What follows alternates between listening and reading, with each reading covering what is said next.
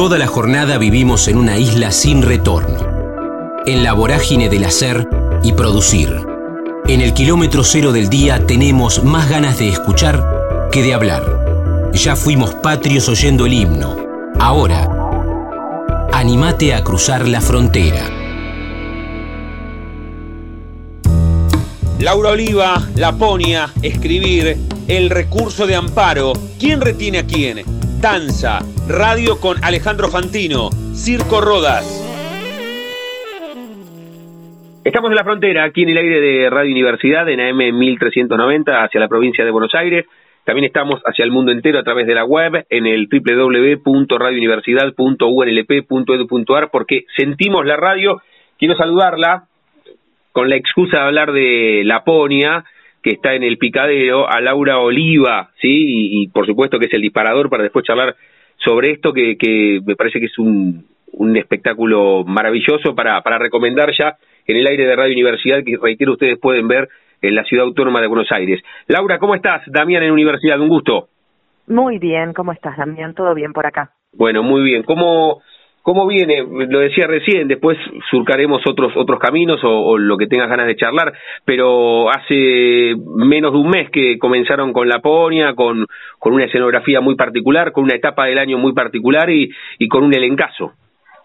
Así es, sí, la verdad que es un proyecto hermoso, desde que me lo propusieron, eh, primero por la obra en sí misma y después por el elenco, un grupo, como, como, como dijeron por ahí en alguna crítica, un team team precioso y también, bueno, obviamente siempre la producción de Blutrach y El Picadero es, es, es siempre un lugar que uno siente como, como si fuera eh, su casa, así que una vez más trabajando ahí, eh, muy contentos, como vos decís, habiendo estrenado hace menos de un mes y, con la obra creciendo cada fin de semana. Sí, hasta, hasta la llegada al picadero es especial, ¿no? En ese pasaje de Dijépolo, ya te, te predispone para disfrutar la llegada al teatro.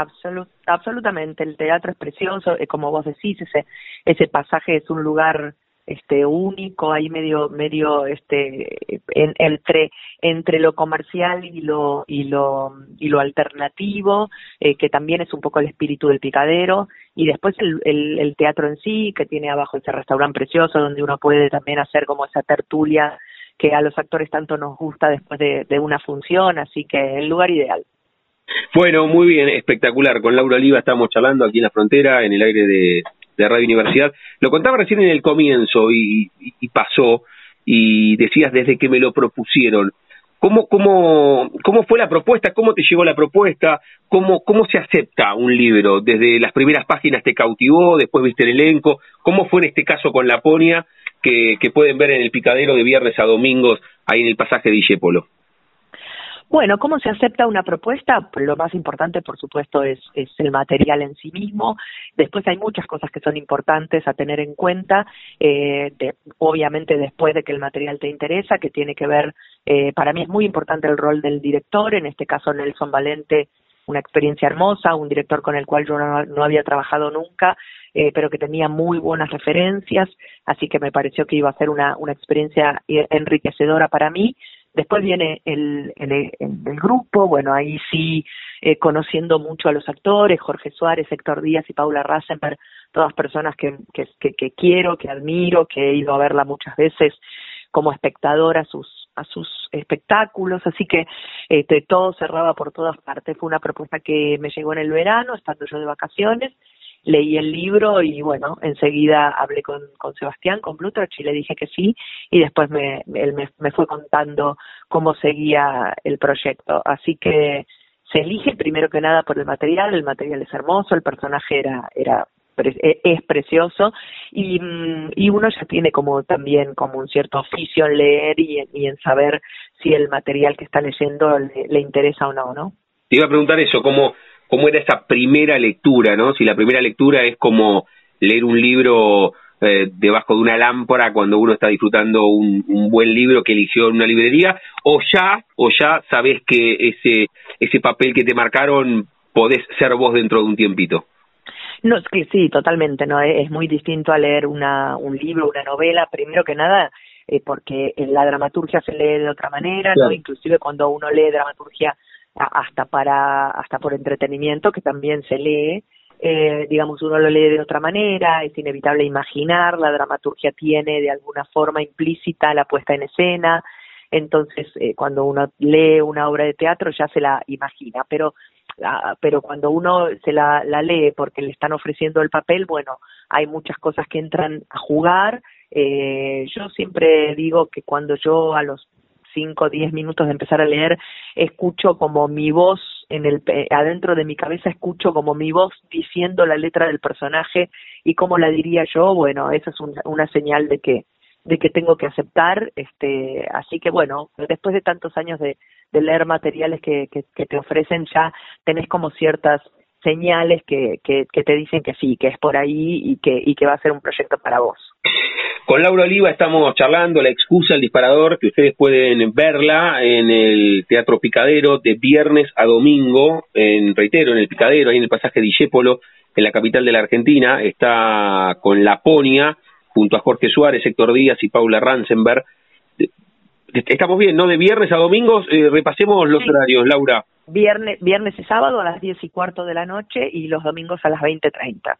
Bien, bien. Ahí con Nelson que también tiene el simultáneo en el en el picadero Los Perros, si no me equivoco. Está con Los Perros, está con Jauría, sí, sí, sí, muy muchas muchas obras, algunas este como dramaturgo y director, como en el caso de Los Perros y como director en Jauría, así que nada, una, una persona muy talentosa y que y que está en este momento con muchas oportunidades de mostrar lo, lo que hace, que es muy interesante. Lo, lo decía antes de saludarte, porque, porque bueno, lo, lo, planteé desde ese lugar, que, que está situada en un lugar del almanaque muy especial también la obra, sin spoilear, como decimos ahora, contanos de qué va desde tu personaje también Laponia, que pueden ver, reitero, en el picadero de viernes a domingos, ahí en la Ciudad Autónoma de Buenos Aires. Laponia es, sí, es el lugar eh, físico donde transcurre la acción, un matrimonio que somos Héctor Díaz y yo, que viajamos a visitar a, familia, Paula Rosenberg es mi hermana y su marido Olavi, que es el único que no pertenece a, que no es argentino, que es este eh, finlandés, los vamos a visitar a su lugar este, de, de, residencia, que es Laponia, que es una región de Finlandia, y este y bueno y ahí nos encontramos este con, con una situación en particular que desencadena un, malestar en esa en esa del día previo a la Navidad que es lo que estamos esperando festejar. Y a partir de ahí bueno muchas muchas reflexiones. Yo creo que es un material muy interesante porque más allá de divertirse es una comedia muy divertida, muy muy ágil, pero creo que tiene por momentos eh, temas que, interpelan, que, que hacen pensar, que hacen reflexionar este sobre distintas posturas sobre una misma cosa. El primer y me parece que también lo más interesante y lo que hace la obra distinta es que no es no es una obra que desarrolla un solo conflicto, sino que es una obra que va superponiendo conflictos, ¿no? parece que trata de una cosa, después de un rato te das cuenta que habla de otra, después te das cuenta que habla de otra, digo, no, no es un solo conflicto lo que, lo que se desarrolla, lo cual me parece interesante porque un poco eh, es lo que pasa en la vida, ¿no? Uno cuando habla de algo en particular nunca está hablando de eso solo, ¿no? Mm. Siempre hay este siempre hay, eh, eh, siempre es la anécdota lo que se está contando, pero siempre hay lo que nosotros los actores llamamos subtexto y en la vida lo que, lo que uno en general llama, bueno, aquello que quizá no se puede decir o, o lo que, o el, o el tema este que estaba escondido detrás de, de cierta, este, de cierta problemática de la familia. Bueno, en esto esto pasa en esta en esta reunión de esta familia que hace tiempo que no se ve y que arranca un poco poniendo en, sobre la mesa la problemática de las distintas este, culturas este, tan diferentes la nuestra latina con, con una con una cultura tan este tan moderna y tan este evolucionada como es la, la finlandesa. Y luego deriva en lo que suele suceder en estas ocasiones en donde la familia se junta este, esperando que sean a las 12 de la noche, ¿no? Estamos charlando con Laura Oliva aquí en la frontera, en el aire de Radio Universidad. Reitero, la excusa para charlar un rato con ella, para conocerla, es que está protagonizando La Ponia en el Teatro Picadero, que ustedes pueden disfrutar de viernes a domingos en ese teatro, en el pasaje Polo. Pueden sacarlas anticipadas por PlateaNet, sino directamente en las boleterías del teatro. Está con Jorge Suárez, con Héctor Díaz, con Paula Ransenberg, el texto de Nelson Valente, con la producción de, de Faroni también ahí, así que le mandamos un abrazo a Coqui que, nos tiende algunos puentes con algunos artistas. Eh, yo te decía, el, lugar geográfico vos lo marcabas con, este lugar de, de Finlandia, Laura, pero también en un momento muy, muy especial del almanaque, ¿no? Como se da siempre en los fines de año con las fiestas, que es también todo un momento de, efervescencia familiar. Sí, sí, por eso decía que es que es un, un, momento bien identificable para cualquiera, que cualquier espectador se puede sentir pues puede sentir la empatía de esos momentos que son entre divertidos, tensos, eh, que se hacen largos, que generan que uno se ponga este verborrágico, que, que uno haga como un balance del año también, así que todo eso también sucede, sí, en, en un día muy particular, no es cualquier día el día en el que transcurre la, acción. Eh, nos contaste cómo te llegó el texto, que fue durante las vacaciones, iba a decir, eh, con, esta pandemia que pasó, no del todo, porque de hecho cuando vamos al teatro, a me tocó estar ayer viendo Tierra del Fuego y todavía tenemos el barbijo el barbijo puesto, ¿Cómo, ¿Cómo fue también ese tiempo? ¿Cuánto tiempo estuviste vos sin, sin subirte a los escenarios? ¿O, pudiste surfearla sin tanto tiempo, tenerte habicado un canal expresivo como es la actuación? Mira, eh, yo estuve sin, sin trabajar durante la época más rabiosa de la, de la pandemia, que fue el 2020 a partir de marzo, pero por suerte en enero de, del 2021 pude hacer en el Teatro Astral un musical dirigido por Ricky Pashkus, que fue Te quiero, son perfecto cambiar, así que no no no no lo sentí no sentí que en cuanto se generó como una pequeña apertura por supuesto que en el momento de, de cierre más más más necesario y más y más este absoluto no se podía hacer nada pero en cuanto se abrió un poco por suerte se se pudo volver y tuve esa propuesta que fue muy muy emocionante volver en ese momento después todo volvió a cerrarse pero eso cortó un poco esta sensación de, de, aislamiento que veníamos teniendo, ¿no? Y principalmente por esto que te decía, ¿no? Que, ¿Qué estabas haciendo en marzo del 2020 cuando hay que cerrar todo? Eh, mira, yo estaba justo, había, había reestrenado una obra que se había hecho, que se llamaba ¿Quién, eh, ¿Quién retiene a quién?, que es un musical, que justamente lo había estrenado en El Picadero, pero bueno, también este, a mí me, me agarró eh, la, la pandemia con, con, un, con una actividad que había iniciado un año antes, que era escribir. Mm. Eh, había escrito una obra que de hecho se está dando ahora en, el, en, en la sala de Humón 4040, los lunes a las 20.30 horas, que es el recurso de amparo, una obra escrita por mí que se estrenó el año pasado en el Centro Cultural 25 de Mayo, que la estrenó otro elenco, digamos un elenco que no al cual yo no pertenecía y ahora en esta nueva temporada me subí yo al, mm. al, a uno de los roles, así que había empezado antes, dentro del taller de dramaturgia de, Javier Dolte, a, escribir tanto esta obra como otras, así que me agarró con un gran plan B, que fue mm. escribir, que es una actividad que quizá no necesita tanto de la afuera como es la actuación y que es un poco más eh, individual, ¿no? Así que eso, la verdad que me vino muy, muy bien para, para el momento de aislamiento. Ah, justo, o sea, eh, en el momento que se tuvo que cerrar, eh, para, para vos tomar la lapicera, bueno, pienso de esa manera, tal vez directamente en compu, ¿no? Pero, pero la lapicera y el papel para, para desandar ese camino que te había seducido algún tiempito antes. Exacto, y además también, bueno, fue una actividad que se pudo seguir muchísimo por, por Zoom, digamos, porque es una actividad que, que uno el material lo puede enviar perfectamente, no, no necesita de la presencia física, así que la verdad que fue un, una, un salvataje muy grande en ese momento de tanta incertidumbre y, y, creo que también el destino que tuvo el recurso de amparo que, que se estrenó en el Cultural 25 de mayo y que tuvo un recorrido desde el año pasado hasta ahora, creo que también tuvo que ver con, con que si quizás si yo hubiera estado con mucho trabajo no le hubiera podido dedicar el, el tiempo que le dediqué a la obra. Así que en ese sentido para mí fue fue entre comillas un periodo positivo, ¿no? Estamos hablando con Laura Oliva, le voy a hacer un par más y, la voy a dejar con, con, su día. La excusa es que protagoniza Laponia, que ustedes pueden disfrutar en el Teatro Picadero de viernes a domingos, que pueden sacar las, entradas a través de PlateaNet o si no directamente en el Picadero, que es un lugar ya maravilloso, ni bien te metes en el pasaje Dijépolo, entras al teatro, podés cenar algo y después ver esta obra de Nelson Valente. Laura no está sola ahí, está con Jorge Suárez, con Héctor Díaz, con Paula Ransenberg. Eh, ahí podías recién o, identificaste el momento o el kilómetro cero donde dijiste, eh, empecé a escribir.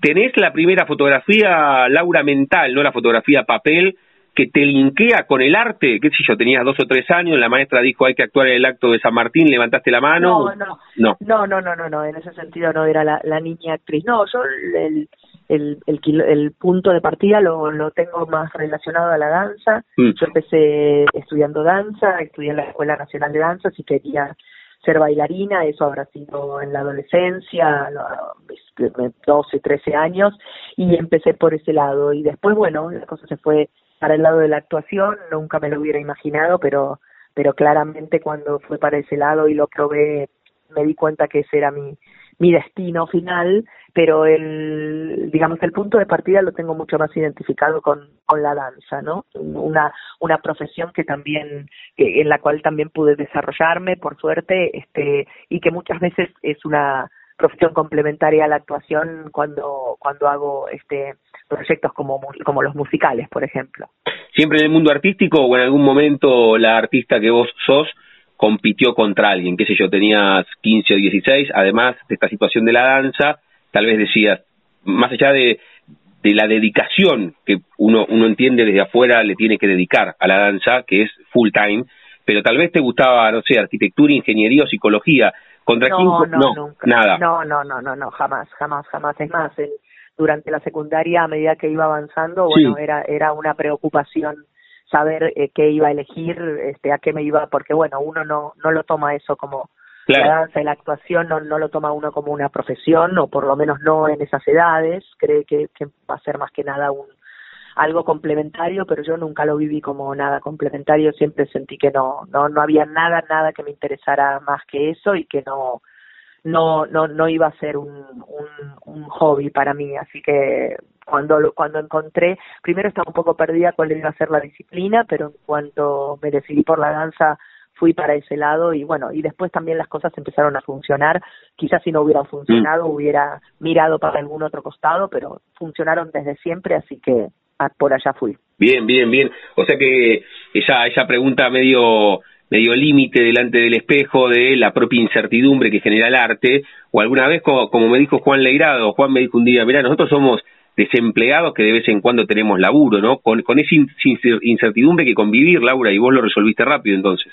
Sí, igualmente yo creo que esa, esa incertidumbre siempre, se la se la describe como algo como algo negativo y yo no coincido con eso yo mm. creo que uno necesita la incertidumbre que uno no quiere trabajar no se imagina yo nunca me imaginé y, y cuando me imaginé me, me daba claustrofobia de solo pensarlo este trabajando durante 40 años en una oficina de 8 a 5, digo, no, y, y la estabilidad que ese proyecto me daba, digo, es algo que yo no nunca deseé, digamos. Eh, yo creo que nuestro trabajo, eh, la, la inestabilidad, la, la la incertidumbre, lo ecléctico de cambiar de proyecto, de cambiar de, grupo de pertenencia, es parte de, lo que a nosotros nos gusta, no es, no es un peso para mí, al contrario, yo creo que, eh, bueno, nunca, nunca las obras duran duran tanto, o por lo menos a mí no me tocó, pero yo no creo que, que, que, poder, que pudiera estar demasiado tiempo en, en un mismo proyecto por mi, por mi, digamos, por mi personalidad, por mi necesidad de, cambio, de nutrición, de,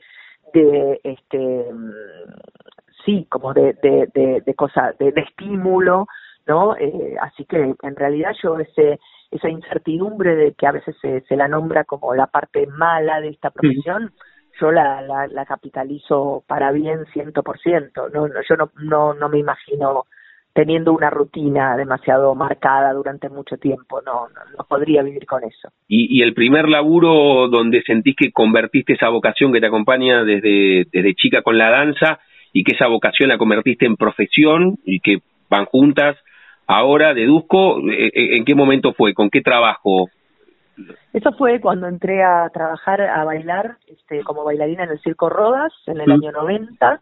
Eh, el circo había contratado bailarinas este, de afuera, digamos lo que se llama, este, porque en general si no, las bailarinas son dentro del, mismo circo, en general son las mujeres de los, los artistas de circo. Así que en el año 90, que yo tenía 19 años, estaba todavía estaba este, cursando la escuela de danzas, me presenté al, al, a la audición para el, para trabajar en el circo Rodas y, ese fue el punto de partida. Y a partir de ahí no no nunca más paré. Por eso digo que por, por supuesto que yo soy una afortunada de, de, que nunca tuve que eh, que, que poner que mirarme al espejo y pensar si si si podía seguir adelante con con lo que quería hacer porque bueno dentro de todo mal bien mejor peor con más o con menos funcionaba no obviamente por eso repito no sé qué hubiera pasado si hubiera tenido largos periodos sin sin trabajo pero la verdad que no sucedió y entonces nunca me lo planteé hacer otra cosa con, con, este medio particular, cuando digo este medio, con la radio, ¿cómo te has llevado de oyente? ¿Has trabajado de este lado del micrófono, ¿cómo te llevas con, con la radio? Sí, hice radio con, con Fantino en el año 2007, todo, todo un año, es un, pues, por, por supuesto es, es un medio que, que me fascina, es un medio que tiene muchísimo alcance, este, uno no imagina cuánto, a cuántas personas llega, porque aparte tiene que ver con algo muy, muy móvil, ¿no? Algo que está eh, en las épocas cuando nosotros, o yo era chica, estaba en, el, en, en la casa o en el auto, ahora está en el celular, en cualquier lugar que uno quiera este disponer y es una gran compañía, así que siempre es un medio, yo, yo son todos los medios en a mí de comunicación y de expresión artística me interesan y por suerte casi todos los he transitado, así que siempre están ahí este posibles. La charla con Laura Oliva, ahora le voy a pedir a Laura que en primera persona invite a los y a las que están escuchando para que vayan al picadero a ver la ponia. Pero antes, Laura, cerramos cada una de nuestras charlas jugando con el nombre de nuestro envío.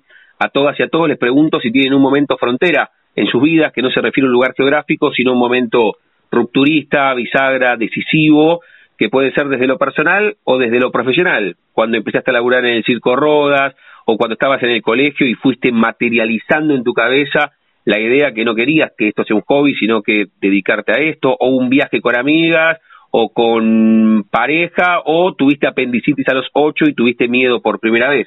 Un momento frontera, ¿puedes elegir? Sí, bueno, sin duda no no no puedo evitar pensar en sí, en ese momento en donde donde descubrí esto que te decía, ¿no? Eh, que creo que es un momento bisagra, debe ser para todos, pero yo lo identifico mucho más porque fue de, de 0 a 100, ¿no? Fue fue de, de no saber qué hacer con mi vida, de no saber este de, de, de estar un poco como inclusive hasta hasta como con una cierta desesperación de ver que todas mis amigas empezaban a elegir sus carreras y que yo sentía que cualquiera de esas opciones a mí me iba a hacer muy infeliz eh, a ese día en donde en donde por por algún estímulo por ver a alguien eh, haciéndolo bailando o qué sé yo decidí este, primero que nada, empezar a estudiar, ¿no? Mm. Eh, el, momento de, decidir que iba a ser en serio, que no iba a ser un hobby, creo que empieza cuando uno decide estudiarlo de una manera eh, seria, ¿no? Este, y, y ese, ese sin duda fue, fue un momento bisagra que además sorprendió a todos porque no, no venía de, ningún lado, como, como te decía antes, yo no era la niña actriz que actuaba en todos los, los actos del colegio, así que fue un poco sorpresivo. No para mí, pero sí por ahí para los demás. La charla con Laura Oliva, la excusa es la obra de teatro Laponia. ¿Con quiénes estás entonces? De viernes a domingos, en el Picadero, ahí en el pasaje de Illépolo, pueden sacar las entradas por PlateaNet y en las boleterías del teatro. ¿Con quiénes estás, Laura? Bueno, la Ponia está viernes eh, y sábado a las 22.15 y los domingos 20.30. Héctor Díaz, Jorge Suárez, Paula Rasenberg, dirigida por Nelson Valente, ahí en el Picadero, y los lunes en Dumont 4040, que es una sala que lleva el nombre de su, de su dirección, que está en Chacarita, en la calle Dumont 4040, los lunes 2030, eh, haciendo el recurso de amparo, en este caso como actriz y como dramaturga también. Laura, gracias por dejarnos conocerte. ¿eh? Felicitaciones por en este momento, en este junio que va transitando, estas dos obras, pero por el recorrido y por todo lo que viene. Te mando un beso gigante y gracias por este rato. Muchas gracias, igualmente. Gracias a ustedes por, por, por el llamado y por, y por el apoyo siempre a lo que uno hace. Un beso enorme. Chau, chau. Convencidos de que cada persona tiene una historia para contar. La frontera coleccionamos charlas en el aire radiofónico. Cucusa Castielo, Cucucita, Bar El Faro, Peckerman y Nito Veiga, El Tango vuelve al barrio, Independiente, Argentinos y All Boys, Rapidísimo con la Rea, Gardel y el polaco Goyeneche, Menezunda, Pileta Pelopincho, Estamos en la frontera, aquí en el aire de Radio Universidad, en AM 1390, hacia la provincia de Buenos Aires. También estamos hacia todo el mundo a través de la web, en el www.radiouniversidad.unlp.edu.ar, porque sentimos la radio. Hace, hace bastante que veníamos hablando con el Puma Gaspari, el productor de, de este ciclo de la frontera que va por la quinta temporada, aquí en el aire de la primera radio pública en el país, de hablar con Cucusa Castielo. Y él habló también en su programa La Cueva Cultural y, bueno, aquí estamos, ¿eh? charlando con Cucusa, invitarle un rato para, para charlar en, en universidades. Cucusa, ¿cómo estás, Damián, en universidad? Un gustazo. Lo mismo, Damián, ¿cómo andas? Todo bien, todo bien por acá. ¿Cómo andamos? ¿Cómo andamos? ¿Bien? Bien, bien, yo siempre digo, por suerte y cantando bastante, por suerte, por búsqueda, eh, y entonces, bueno, como, como la vida y la música a mí son casi una sola cosa, cuando me ven con la música, a grandes rasgos podemos decir que me va bastante bien la vida. Claro, claro, claro. Hay una decisión en esto que decías, ya con tu primera respuesta, esto de cantar bastante, porque también hay, entiendo como les pasa a muchos actores, de, lo autogestivo, de buscar también, eh, en metáfora futbolera, buscar estadio donde poder jugar y vos buscar escenario donde poder cantar.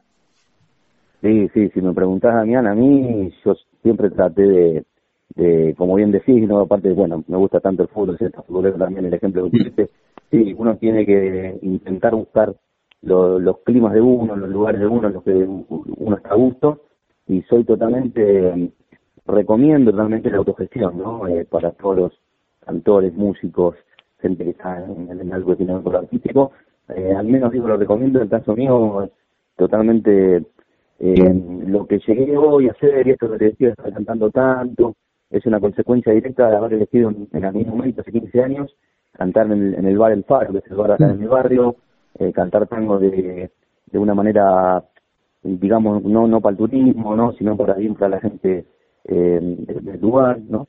Entonces eso me, ha llevado el hoy a estar cantando en muchos otros lados, pero siempre la cosa ha partido desde la autogestión. En algún momento siempre uno necesita rodearse y, y uno yo digo que es independiente, yo me siento un tipo independiente como, como cantor, pero también ahí están las comillas porque siempre hay gente que obviamente uno le da una mano, como en este caso pueden ser ustedes que difunden lo que uno hace, y pero bueno, eh, uno, uno trata de ser siempre independiente y autogestivo. Con Cucusa Castillo estamos disfrutando este momento aquí en la frontera de la universidad.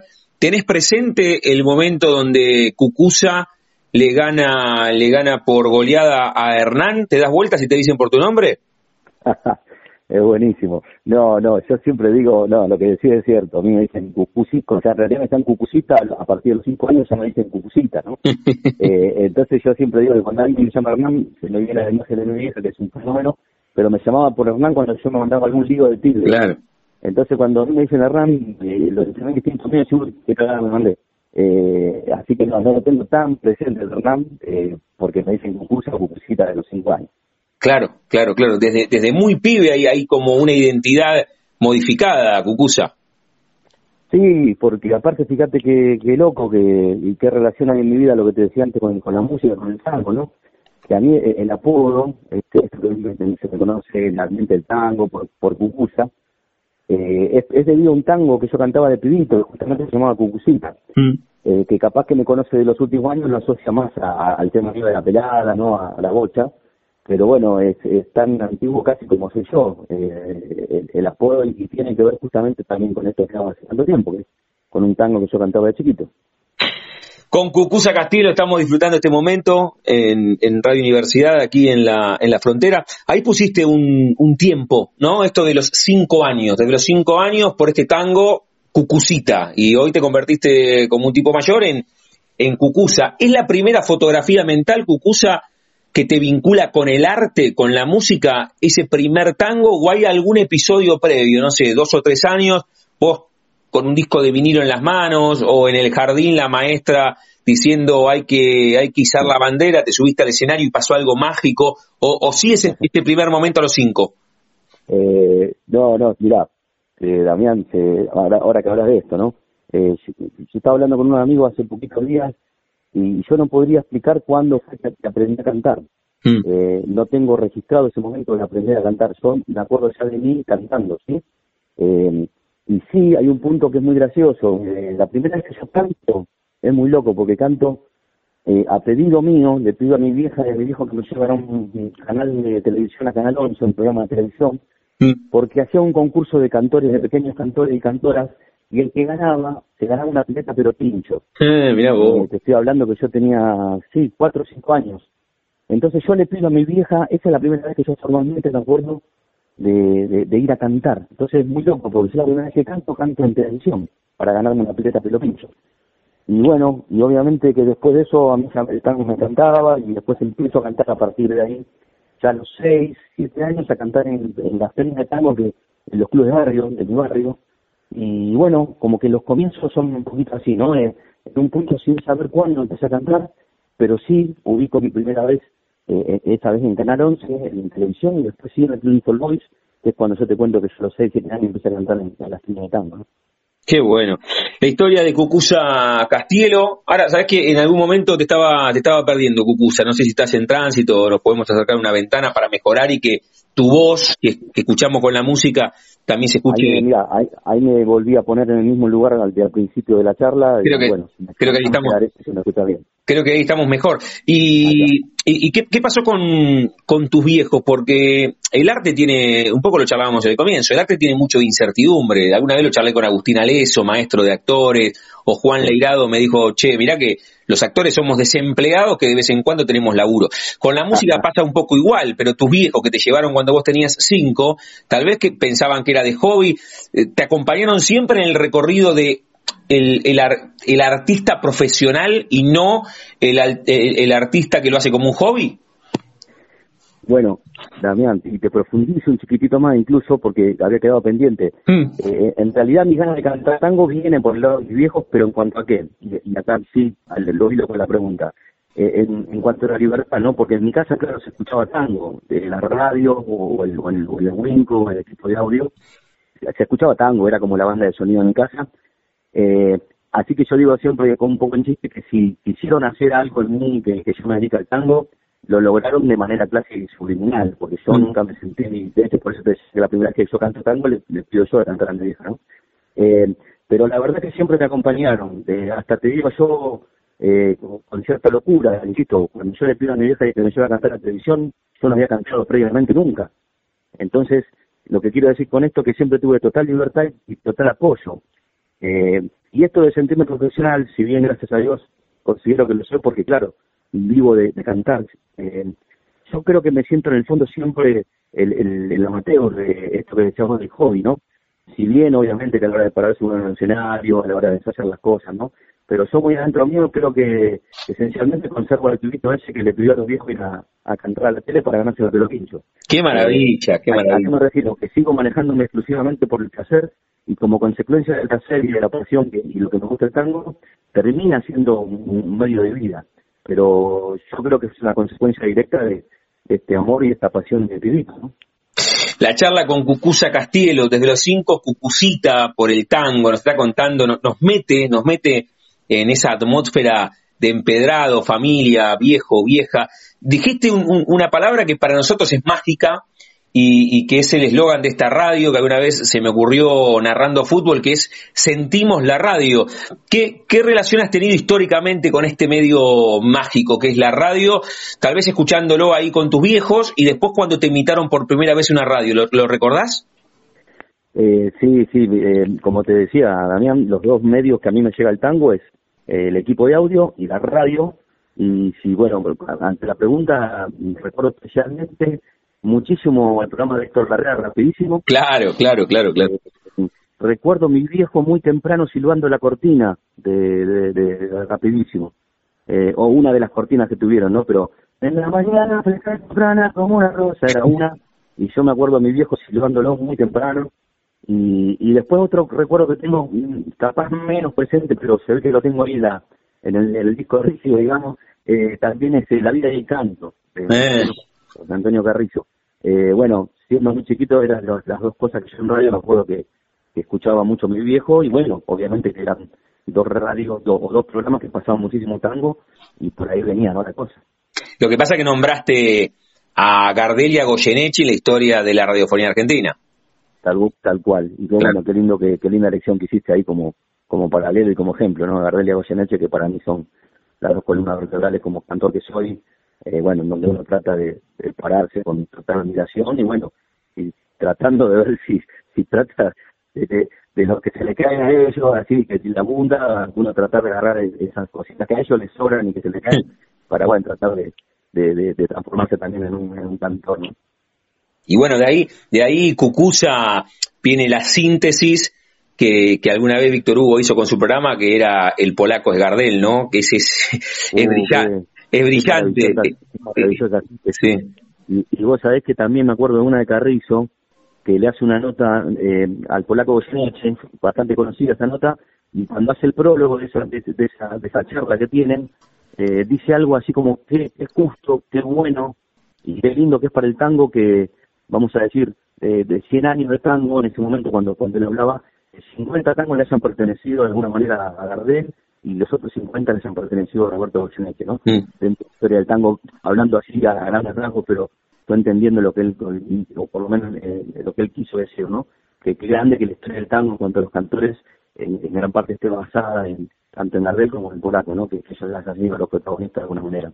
Qué, qué linda historia. Con Cucusa Castillo estamos charlando. Ahora le voy a preguntar a Cucusa dónde lo podemos, dónde lo podemos ver. Comenzamos por otro lado, porque aquí en la frontera son más charlas que entrevistas, pero para salir de ahí, para volver a tu historia, pero ya que nombramos a, a Gardel y al polaco, a mí hay una frase del polaco que me mata cuando hay una entrevista que, que seguramente la ha visto un montón de veces en YouTube, que, que, él hablando con otra persona le dice que un día un pibe va a hacer una nota que tenía, no sé, 15, 18 años, y el polaco le pregunta, pibe, ¿te gusta el tango?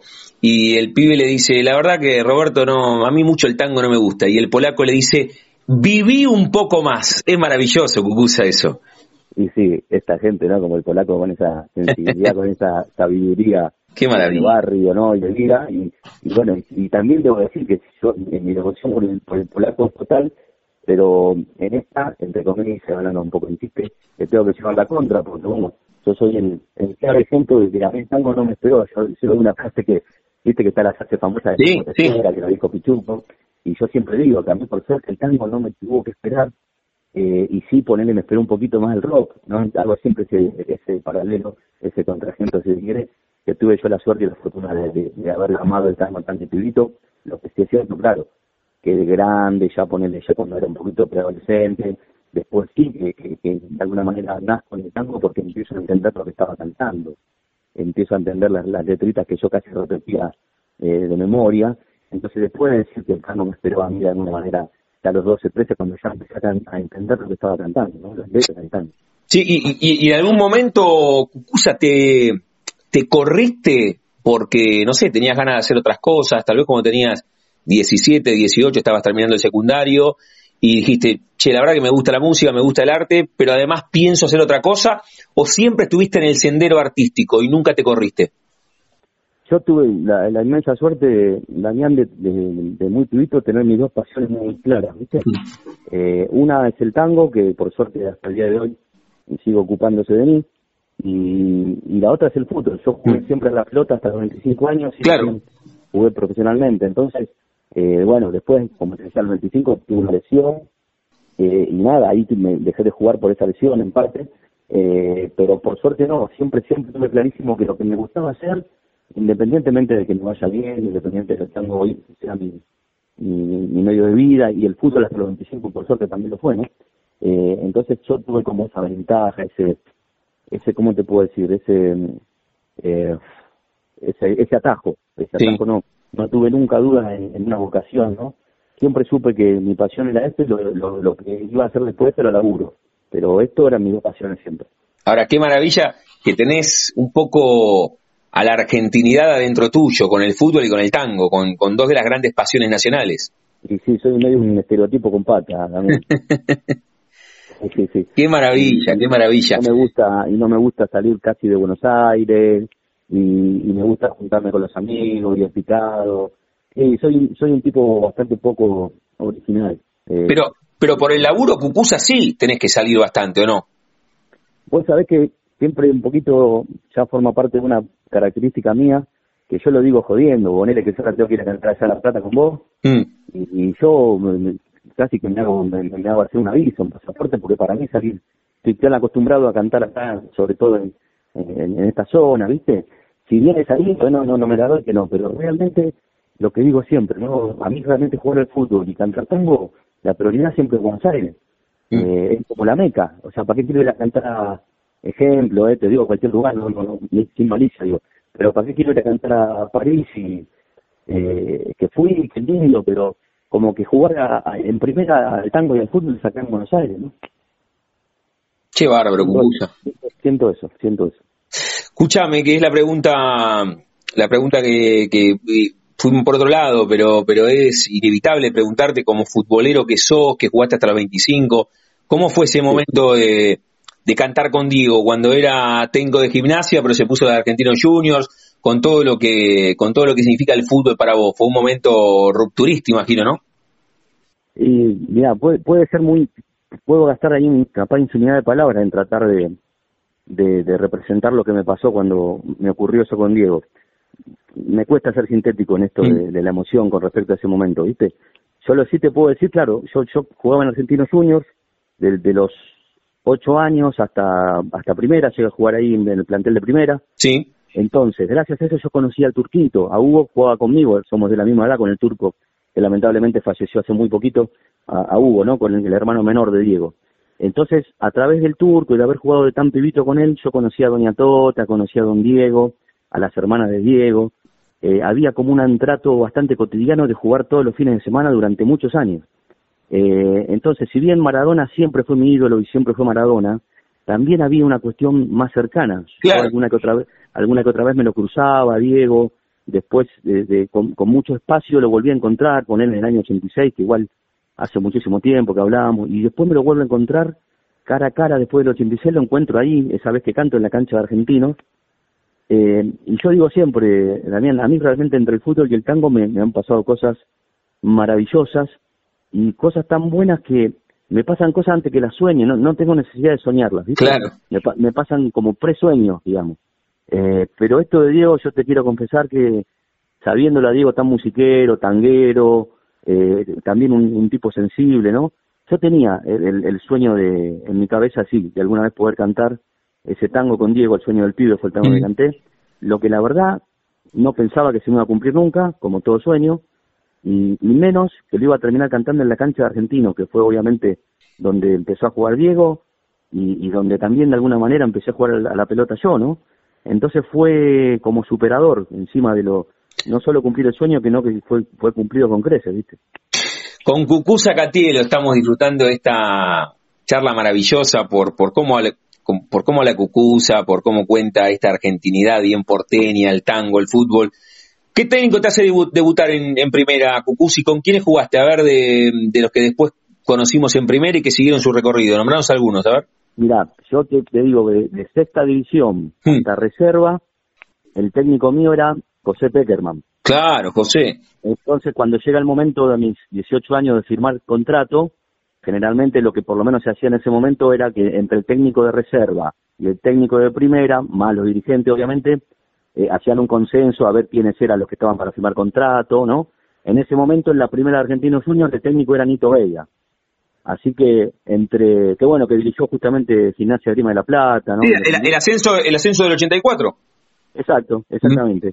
Formo parte del plantel, llego a hacer un banco en un partido ahí en Mendoza y llego a jugar en, un equipo de emergencia de Argentinos Unidos justo contra Platense, contra el Clásico, mm. hace, hace mucho tiempo.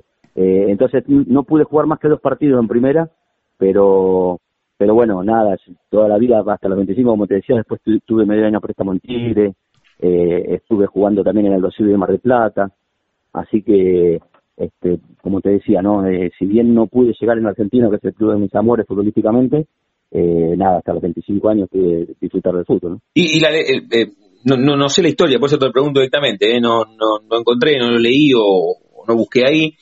¿La lesión cómo fue Cucusa a los 25? ¿Cómo te lesionas? La lesión fue, lamentablemente, es un tipo que no, no tuve nunca grandes lesiones, y mm. cuando me lesioné, me lesioné, la, la, vamos a decir, la típica menisco ligamento. Oh, jugando, ahí, jugando en el año 92 en Aldo Civi de Mar del Plata, en la primera Aldo Civi de Mar del Plata, cuando el cuando Aldo Civi estaba jugando en ese momento regional, ¿no? Mm. Así que bueno, sí, sí, la, la mala suerte esa fue una lesión importante, vamos a decir. Ahí fue que eh, un poquito impulsado por la lesión dejé de, dejé de jugar. Y, en el momento, con Cucusa Castillo estamos charlando, y en el momento que jugabas en primera y que estabas con José Peckerman en, en, Argentinos, de sexta reserva, Nito Vega, ahí, ahí ¿cómo, ¿cómo internamente estaba el cantor de tango? ¿Estaba, estaba a un costado? Los, ¿Los llevaste bien a los dos juntos? ¿O el tango aparece en primerísimo primer plano una vez que te retiras del fútbol? ¿Cómo es esa parte? Bueno, eh, yo nunca pude evitar ni, al futbolista ni al tanguero, o sea, hasta que pudieron estar juntos, que fue hasta los 17, 18 años, eh, convivieron perfectamente, claro. Pasa que obviamente ya a los 18 yo empiezo a jugar en reserva un poco antes, y era algo así contradictorio el tema así de la noche del tango con el, día del entrenamiento, entonces ahí como que, entre comillas, sigo jugando al fútbol y postergo un poco al, al cantor, ¿no?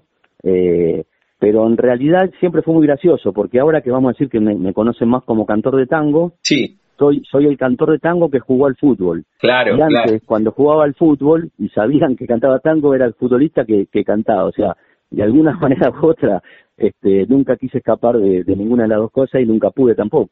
Qué bueno, qué bueno. No, no, nadie puede escaparse de su propia piel y de sus propias pasiones, y a vos te pasa con estas dos. ¿Son las dos grandes pasiones de tu vida o, o tal vez por el deber ser o porque también te, te, ilusionaba, no sé, alguna carrera académica, qué sé yo, a los 13, 14 decías, quiero estudiar abogacía, arquitectura, psicología, o nunca por ese lado?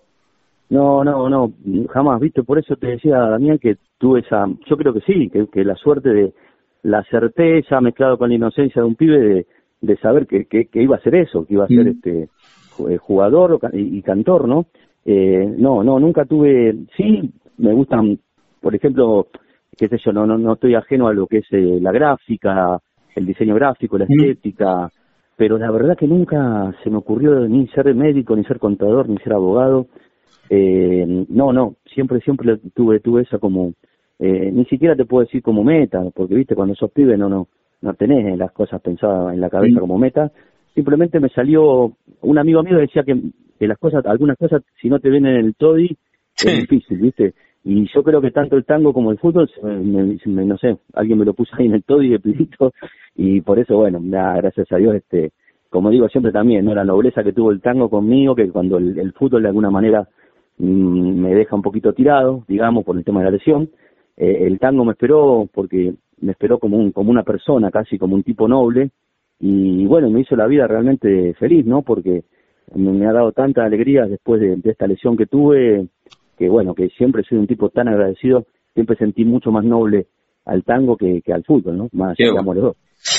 La charla con Cucusa Castielo, aquí en la frontera de, de universidad. La, la, charla con él, un poco se, se, fueron mezclando estas dos grandes pasiones, el fútbol y, y, el tango. ¿Dónde te encontramos? ¿Tenés así programado? ¿Dónde te, dónde te vemos habitualmente, Cucusa? Mira, Damián, tengo, por suerte tengo siempre como bastante mm. continuidad, ¿viste?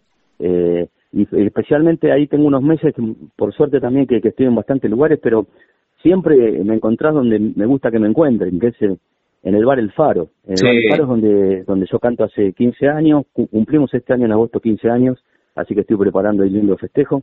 Y, ese es el lugar donde generalmente los viernes estoy, una vez por mes estoy siempre acá en el bar El Faro que es acá en, mi barrio, en Villa Porredón, Villa Urquiza, toda la zona Parque Chas. ¿Y ahí, ahí, jugás, ahí jugás de local? Sí, sí, imagínate que, Daniel, cuando, cuando empecé a cantar ahí con el ciclo de tango Vuela al Barrio, es un bar hermoso, un bar hecho y derecho de 1931, pero no había, no, no se hacía tango, no, no, no, no, nadie cantaba tango y era un, fue uno de los motivos que a mí me, me, me dio ganas de hacerlo, ¿no?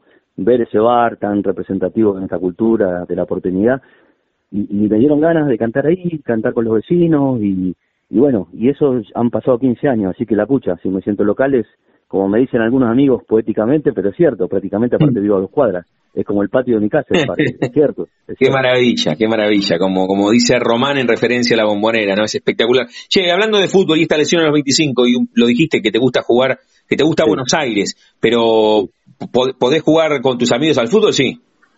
Sí, sí, sí, nada lo que pasa que, eh, Damián, soy un tipo que tiene muy poca voluntad, ¿no? ¿A dónde quiero ir con eso?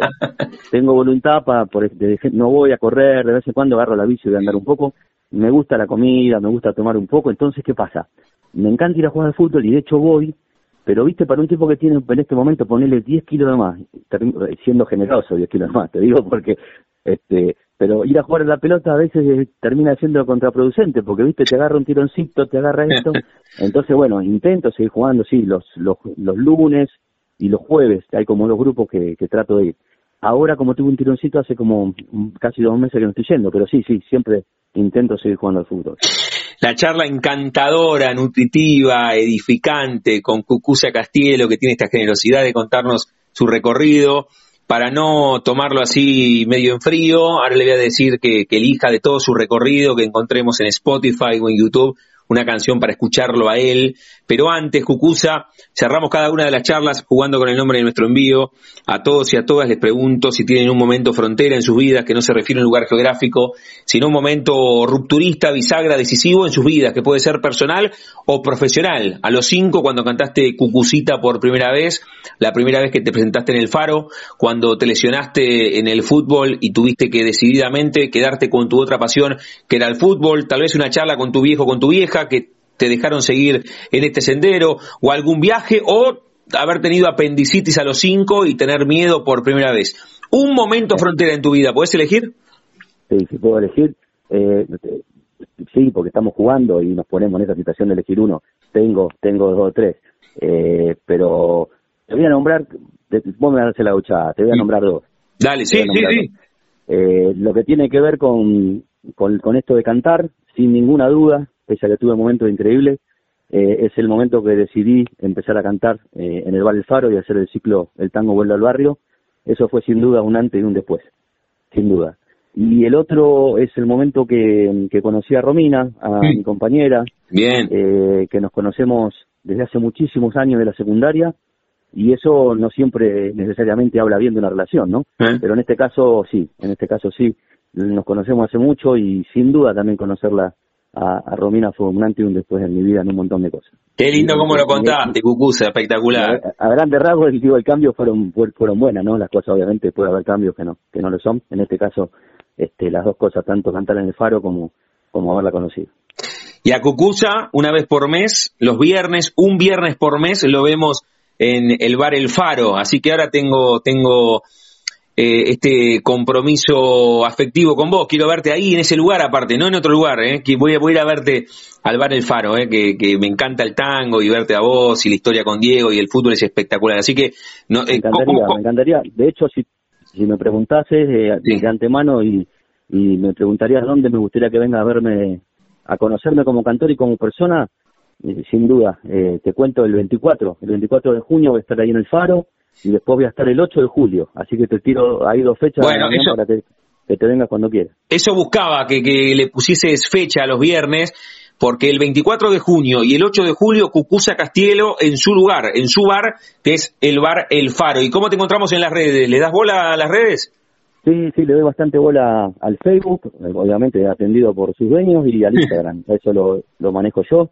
Y sí, sí, sí, sí, bastante, le doy bastante bola a esas dos redes sobre todo. Qué lindo, Cucusa. Como Cucusa, Hernán Castielo, como Cucusa, ahí me encontrás seguro. La charla con Cucusa Castielo aquí en la frontera, en el aire de universidad. Cucusa, te lo dije hace un ratito, de, de todo tu vasto recorrido. ¿Con qué canción cerramos esta charla aquí en la frontera de la universidad?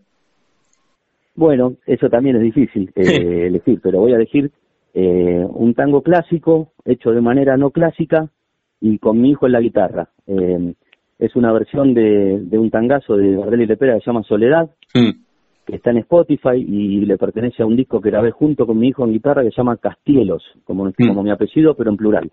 Así que si lo tienen ahí a la vista, me gustaría Soledad por, por Castielos. Gracias por el arte, por la emoción, por este momento, por, por la charla, ¿eh? que, que de eso se va, de eso se trata, de un encuentro, de una charla más que una entrevista. Así que gracias, Cucusa, por este rato y por el arte. Así lo sentí, Damián. Agradezco muchísimo precisamente la charla y la, la calidez y bueno, hermosas preguntas me has hecho, así que lo más que a gusto. Ya nos conoceremos personalmente. El 24 del 8, ahí en el bar El Faro voy a estar. Te mando un abrazo gigante. Gracias. Nos un abrazo a toda la gente. Chau, chau.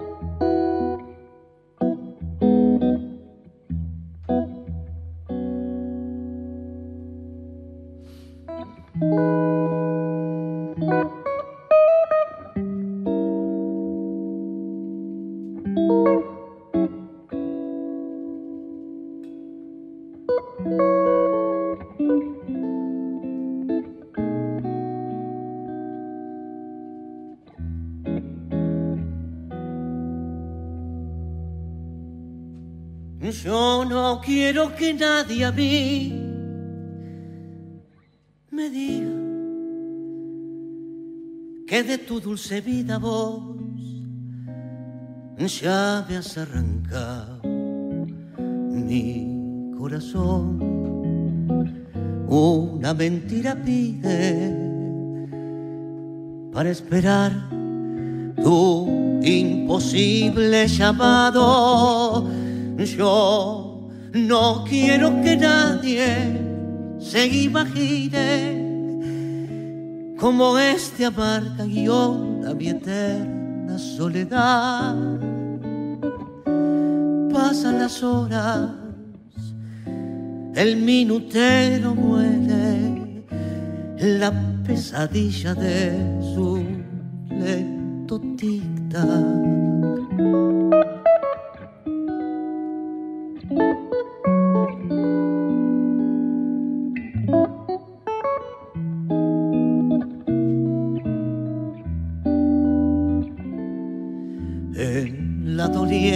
Sombra de mi cuarto, al esperar sus pasos que quizá no volverán.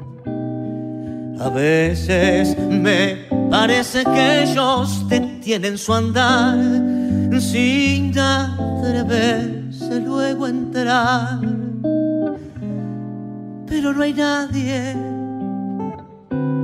y ella no viene es un fantasma que crea mi ilusión y que al desvanecerse va dejando en su visión cenizas en mi corazón.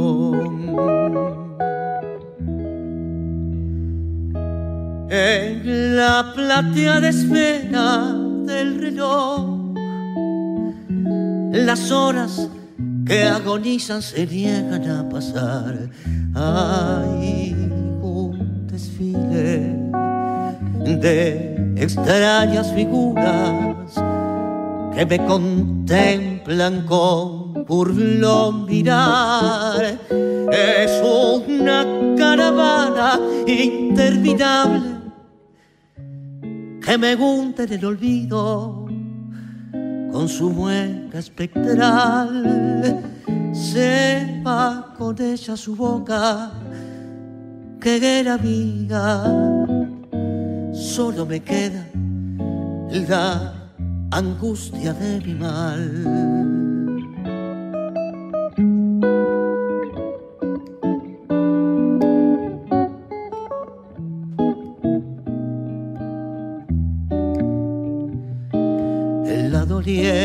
Sombra de mi cuarto, al esperar sus pasos que quizá no volverán. A veces me parece que ellos detienen su andar sin atreverse luego a entrar, pero no hay nadie y ella no viene es un fantasma que crea mi ilusión y que al desvanecer se va dejando en su visión ceniza.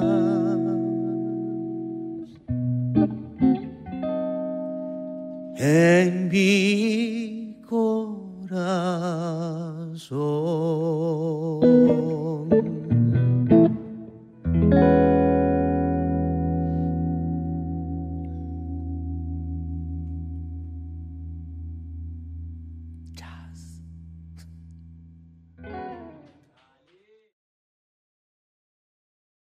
Pasaporte en mano. Noctámbulos con la radio abajo de la almohada. Equilibristas entre el ayer y la ilusión de mañana. Somos La Frontera. Idea y conducción, Damián Zárate. Idea y colaboraciones, Julián Álvarez. Producción de notas, Puma Gaspari. Edición y postproducción, Juan de Vega. Idea sonora, voz y edición, Diego Carrera. Voz artística, Pablo Dupuy.